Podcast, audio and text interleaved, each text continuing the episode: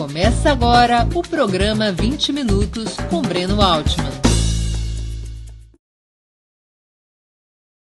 Está começando mais uma edição do programa 20 Minutos. O tema de hoje: qual o rumo das eleições municipais? Nós vamos debater esse processo que já se inicia de disputa para as prefeituras e para a Câmara dos Vereadores em todas as mais de 5 mil cidades brasileiras. Vamos debater o enfrentamento entre a extrema-direita, a direita, a oposição de esquerda, o centro-esquerda, quais são as possibilidades, quais são os potenciais, quais são os cenários das eleições municipais sobre o quadro político brasileiro de grave crise, de pandemia, de morticínio em todos os territórios do nosso país. Qual o rumo das eleições municipais? As eleições deveriam ocorrer em outubro, foram adiadas para novembro por conta da pandemia. Em mais de 5 mil cidades, nas mais de 5 mil cidades brasileiras, os eleitores e eleitoras irão escolher prefeitos e vereadores. O processo eleitoral municipal realiza-se dois anos antes das eleições nacionais, aquelas nas quais as pessoas votam para presidente, para governador, para senador e para deputados federais e estaduais. As eleições municipais, além de decidir quem vai governar as cidades, também é um ensaio geral importante para as eleições gerais. Em especial, no momento de crise tão profunda como a que hoje vive o nosso país, as eleições municipais podem ter um papel bastante importante e por isso nós devemos analisá-las com cuidado, analisá-las com atenção, porque serão um momento decisivo neste embate político no qual está o país. É verdade que não há uma relação automática entre as eleições municipais e as eleições nacionais. O Brasil é um país gigantesco e, como todo país gigantesco, as eleições municipais muitas vezes traduzem lógicas locais, não necessariamente lógicas nacionais, às vezes nem sequer lógicas estaduais. As pessoas votam nas cidades, especialmente nas cidades pequenas e médias, preocupadas com seus assuntos locais. Isso não quer dizer que aquele voto municipal será o mesmo voto na hora das eleições nacionais. É possível que um eleitor até escolha, às vezes, um candidato a prefeito de direita por conta das, dos interesses locais, por conta das disputas locais, mas nas eleições nacionais decida-se por um candidato a presidente de esquerda. Isso não é impossível de acontecer. Ao contrário, é bastante comum, especialmente num, num país como o Brasil, de baixa tradição partidária.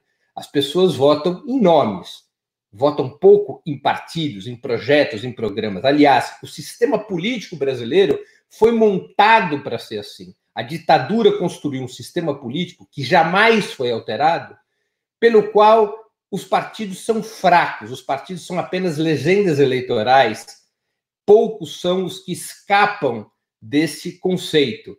Tanto assim que ninguém muito se preocupa com partidos, poucos são os eleitores que escolhem seus candidatos em função do programa partidário. Isso tem muito a ver com o sistema eleitoral brasileiro, com as possibilidades eh, organizativas do nosso sistema eleitoral de partidos fracos, repito, com raras exceções. De toda maneira, de toda maneira, especialmente a eleição nas capitais e nas principais capitais do país, são um sinal, são uma batalha intermediária importantíssima em relação à disputa nacional.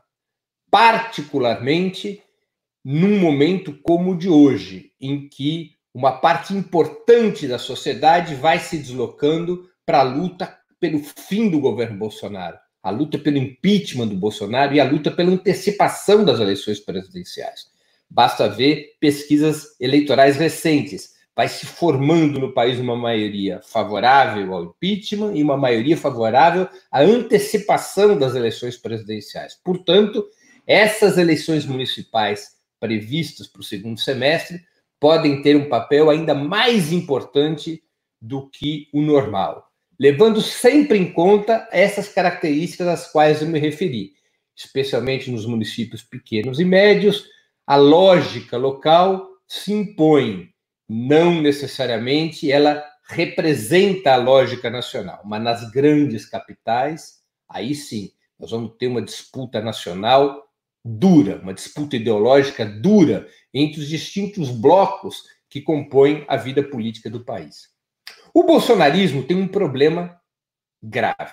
Embora Bolsonaro ainda tenha o apoio de cerca de 30% do eleitorado, ele tem dificuldades de fazer esse apoio se eh, concretizar em termos municipais. Ele não tem um partido dele, ele fracassou na tentativa de ter uma estrutura partidária.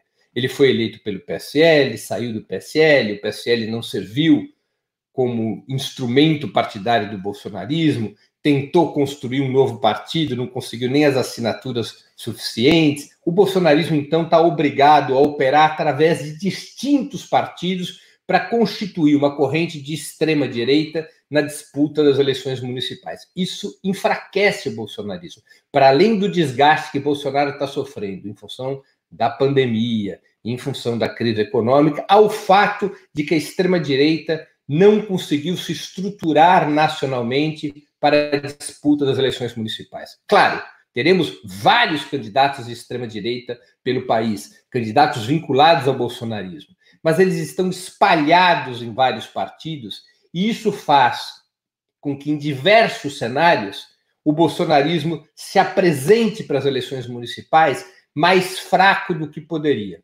O caso de São Paulo é visível. O bolsonarismo, embora tenha tido uma votação importantíssima na capital paulista em 2018, enfrenta sérias dificuldades de ter uma candidatura que expresse essa corrente de opinião que hoje governa o país. No Rio de Janeiro, outra cidade importante, a segunda mais importante do país, o bolsonarismo tende a caminhar com Crivella, que não é propriamente um quadro do bolsonarismo, mas por conta da aliança entre o bolsonarismo e os grupos mais evangélicos mais reacionários, o Crivella é uma boa opção para o bolsonarismo. E assim por diante, o bolsonarismo vai se acoplando a candidaturas que estão postas sem conseguir constituir uma estratégia própria. Isso torna a vida de Bolsonaro nas eleições municipais um pouco complicada. Um pouco complicada.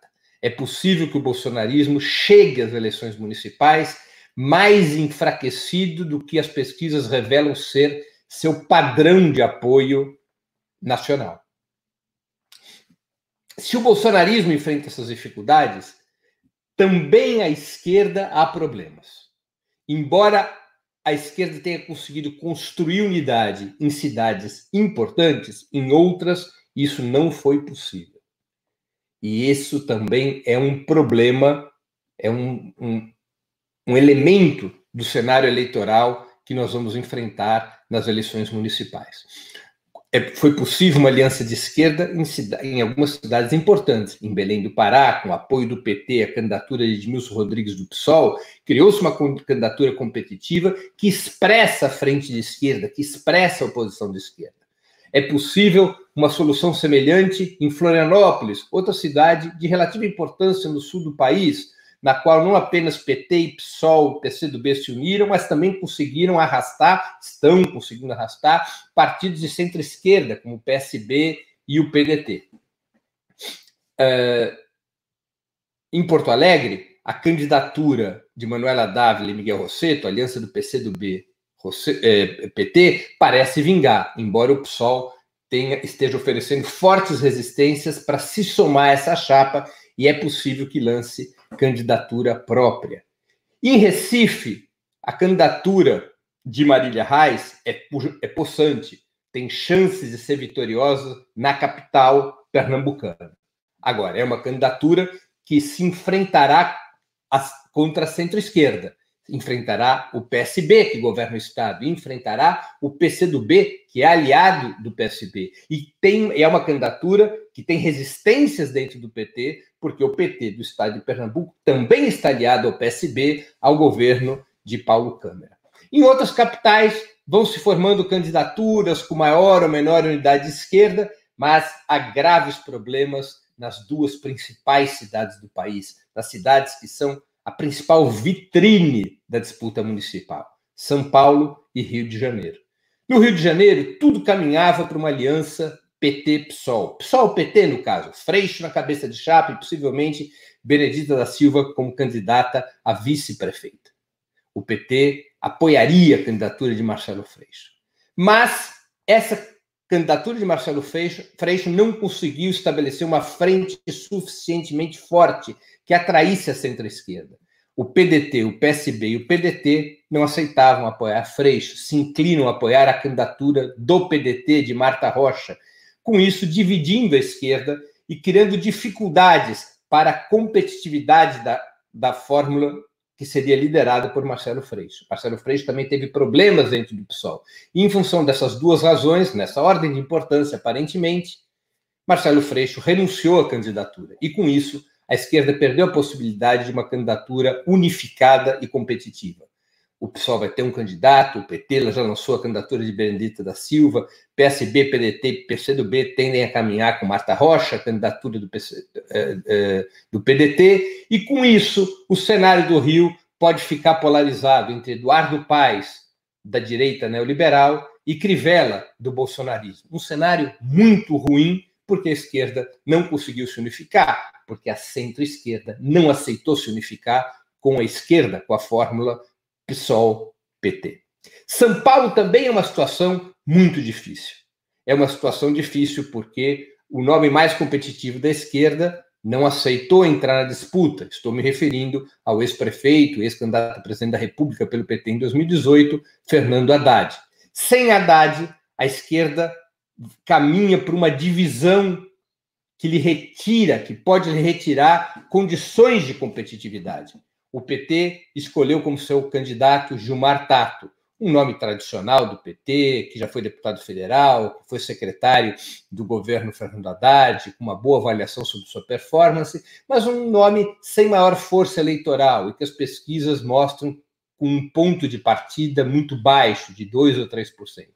O PSOL, diante da candidatura de Gilmar Tato, lançou a chapa, está, terá prévias internas entre duas candidaturas, de Samuel Bonfim e de Guilherme Boulos. Boulos é o favorito, portanto, o PSOL, de qualquer maneira, terá candidato e é possível que a chapa, o mais provável é que a, a chapa vitoriosa na disputa interna do PSOL seja Boulos e Erundina, uma chapa com forte influência sobre a base eleitoral petista e, portanto, que tende a criar um cenário de divisão da esquerda. Se isso permanecer desta forma, o mais provável em São Paulo é que tenhamos uma vitória logo em primeiro turno do candidato de Dória, da direita liberal, o atual prefeito Bruno Covas, ou um segundo turno entre Bruno Covas e uma eventual candidatura apoiada pelo bolsonarismo, embora não seja um candidato bolsonarista. Estou aqui me referindo à hipótese de uma candidatura como a de Celso Russumano ou outros.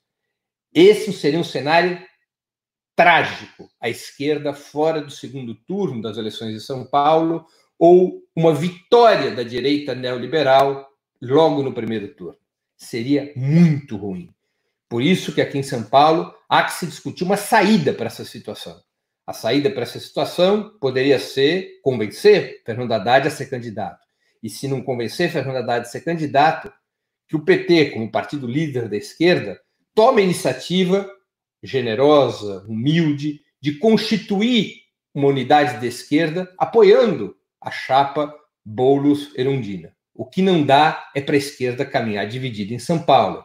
Corre o risco de um resultado muito ruim e isso pode afetar a acumulação de forças no plano nacional. Vamos nos lembrar que quando Lula foi ao segundo turno de 89, com a esquerda pela primeira vez tendo protagonismo eleitoral na história do país, isso foi possível, entre outros motivos, porque Luiz Erundina foi eleita prefeita em 1988 em São Paulo, além do PT ter feito a prefeitura de outras capitais importantes. E Lula, quando ganha em 2002, outro fator importante que o impulsiona foi a vitória de Marta Suplicy, então no PT, nas eleições paulistanas do ano 2000. Não podemos subestimar o que significa São Paulo no quadro nacional. São Paulo tem que ser sempre pensada, São Paulo e Rio em especial, tem que ser sempre pensados olhando para o país e não apenas olhando para as cidades. E a esquerda não ter competitividade em São Paulo é grave, é algo muito mais importante do que ter uma candidatura que ajude a construção de cada um dos partidos. É preciso encontrar uma solução que unifique as forças populares para impedir uma derrota estratégica em São Paulo. Posto esse cenário, o que nós estamos assistindo para as eleições municipais é uma tendência à fragmentação dos resultados eleitorais entre os quatro blocos principais do país. Quais são os quatro blocos? São os dois blocos do campo conservador, a ultradireita e a direita neoliberal, e os dois blocos do campo popular, que são a oposição de esquerda, PT, PSOL, PCdoB, e a centro-esquerda, PSB, PDT. Às vezes o PCdoB compõe com a centro-esquerda e não com a esquerda. Esses quatro blocos caminham de forma com resultados aparentemente fragmentados para o processo eleitoral municipal. Há um crescimento da direita neoliberal dentro do bloco conservador. É possível que a direita neoliberal tenha favoritismo nas, em cidades como São Paulo, não é pouca coisa. A reeleição de Bruno Covas reforçaria Dória e, portanto, reforçaria a direita neoliberal. O bolsonarismo, por conta de falta de uma estrutura partidária nacional, pode sair enfraquecido das eleições municipais. Do, do, lado do campo popular, a oposição de esquerda conseguiu se unificar em algumas cidades, como eu já me referi, caso de Belém, é o caso de Florianópolis, pode haver unidade em Recife, pode haver unidade em, até mesmo em Fortaleza, ao redor da candidatura de Luziane Lins, pode haver unidade em outras capitais do Nordeste, mas a oposição de esquerda está dividida e sem maior chances competitivas nas duas principais cidades do país, Rio de Janeiro e São Paulo. A centro-esquerda, PDT, PSB, Ciro Gomes é o representante principal desse bloco, às vezes, repito, atraindo o PCdoB, a centro-esquerda faz movimentos complexos rumo ao centro, rumo a uma aliança até mesmo com a direita neoliberal. O PDT fez um acordo com o DEM no nordeste do país para tentar deslocar o PT, um acordo de apoiar candidaturas do DEM ou de receber o apoio do DEM às suas candidaturas para tentar retirar força do PT no Nordeste. Em outros territórios do Brasil, também se comporta assim os partidos de centro-esquerda, tentando esvaziar a esquerda, constituir um bloco próprio, muitas vezes fazendo acordo com a direita neoliberal. É aquela história da confluência entre a direita neoliberal e a centro-esquerda nesse momento da vida do país. A direita neoliberal querendo enfraquecer a ultradireita dentro do bloco conservador e a centro-esquerda querendo enfraquecer a esquerda dentro do campo popular. Há uma confluência de interesses e isso muitas vezes se traduz em alianças eleitorais entre a centro-esquerda e a direita neoliberal. De toda maneira, o processo das eleições municipais, de um ponto de vista de esquerda, tem que ser útil para desmascarar o bolsonarismo, desmascarar o projeto neoliberal e afirmar a identidade de esquerda, construir a frente de esquerda onde for possível, ter unidade das forças populares, de preferência no primeiro turno, se não, ao menos no segundo turno. Construir claramente uma perspectiva para o eleitorado de que o governo Bolsonaro tem que acabar, de que nós temos que ter antecipação das eleições presidenciais, de que temos que romper com o neoliberalismo e de que só há saída para a crise do país pela esquerda, com um novo governo de esquerda. E esse novo governo de esquerda tem que ser construído a partir das lutas sociais, a partir da campanha de ruas contra o bolsonarismo e a partir da construção de uma frente popular que já seja vitoriosa nas eleições municipais do ano corrente. É uma batalha importante para dar uma esperança, uma perspectiva para o povo brasileiro na luta pela vida, na luta contra a crise econômica, na luta por construir uma alternativa viável de governo e poder. As eleições municipais tem um peso importante, que se combina com as lutas sociais, que se combina com a campanha pelo Fora Bolsonaro, que se combina na luta contra a pandemia e pela reconstrução nacional do país.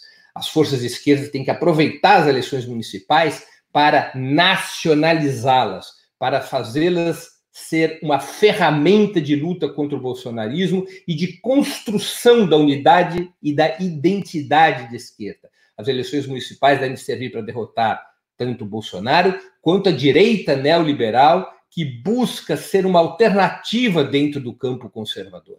Não é possível aliar-se à direita neoliberal em uma perspectiva de esquerda. É fundamental construir chapas que expressem a aliança dos partidos progressistas, a aliança dos partidos populares, com um claro programa de ruptura contra o neoliberalismo e uma fórmula que seja o máximo unitária possível. Os exemplos de Belém e Florianópolis devem iluminar, deveriam iluminar as forças progressistas, especialmente em São Paulo em São Paulo é uma obrigação a esquerda estar unida para ter chances de um segundo turno e para ter chances de vitória. Não é possível que cada partido pense apenas em si mesmo, particularmente no processo paulistano, que será a grande vitrine das eleições municipais de 2020.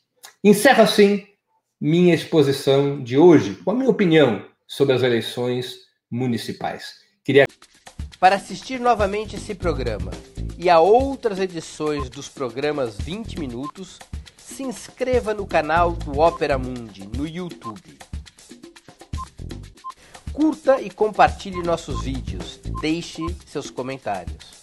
O jornalismo de Opera Mundi é mantido com o seu apoio. Faça uma assinatura solidária em www.operamundi.com.br. Com um pequeno valor mensal, você nos ajuda no desenvolvimento de um jornalismo independente e de qualidade. Obrigado pela audiência e até a próxima.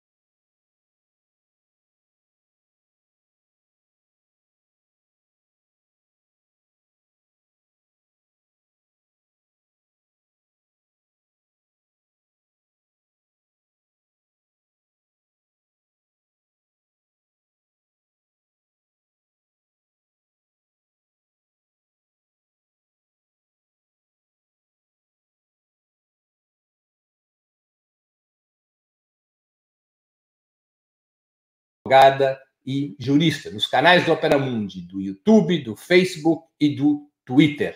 Nos encontramos, portanto, amanhã no programa Sub 40, às 19 horas, e novamente na próxima sexta-feira, às 11 horas da manhã, com mais um programa 20 minutos. Até lá e um grande abraço.